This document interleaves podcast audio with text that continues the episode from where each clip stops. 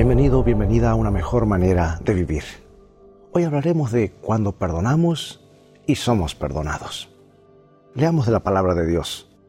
Feliz el hombre a quien sus culpas y pecados le han sido perdonados por completo. Feliz el hombre que no es malintencionado y a quien el Señor no acusa de falta alguna. Hay una historia realmente conmovedora. Y es lo que ocurrió días antes de Navidad Frank y Elizabeth Morris recibieron una llamada telefónica diciéndole que su hijo Ted, de 18 años de edad, su único hijo, había sufrido un grave accidente automovilístico.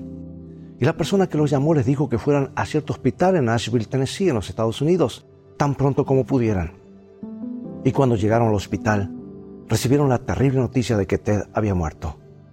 Al día siguiente, la policía informó a los Morris que un joven llamado Tommy, el conductor culpable, había quedado ligeramente herido. Y en el momento del accidente, el nivel de alcohol que Tommy tenía en la sangre era tres veces mayor que lo permitido por la ley.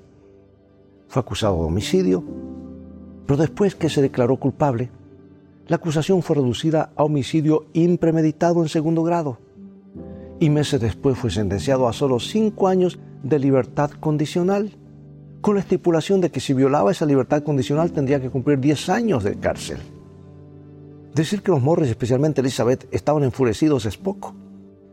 Y más tarde, en una reunión de la Asociación de Madres eh, en contra de manejar en estado de ebriedad, Elizabeth supo que Tommy había dicho que cuando supo que Ted había muerto no podía contener el llanto. Pero pocos días después, cuando lo descubrieron bebiendo de nuevo, fue forzado a cumplir su sentencia de 10 años.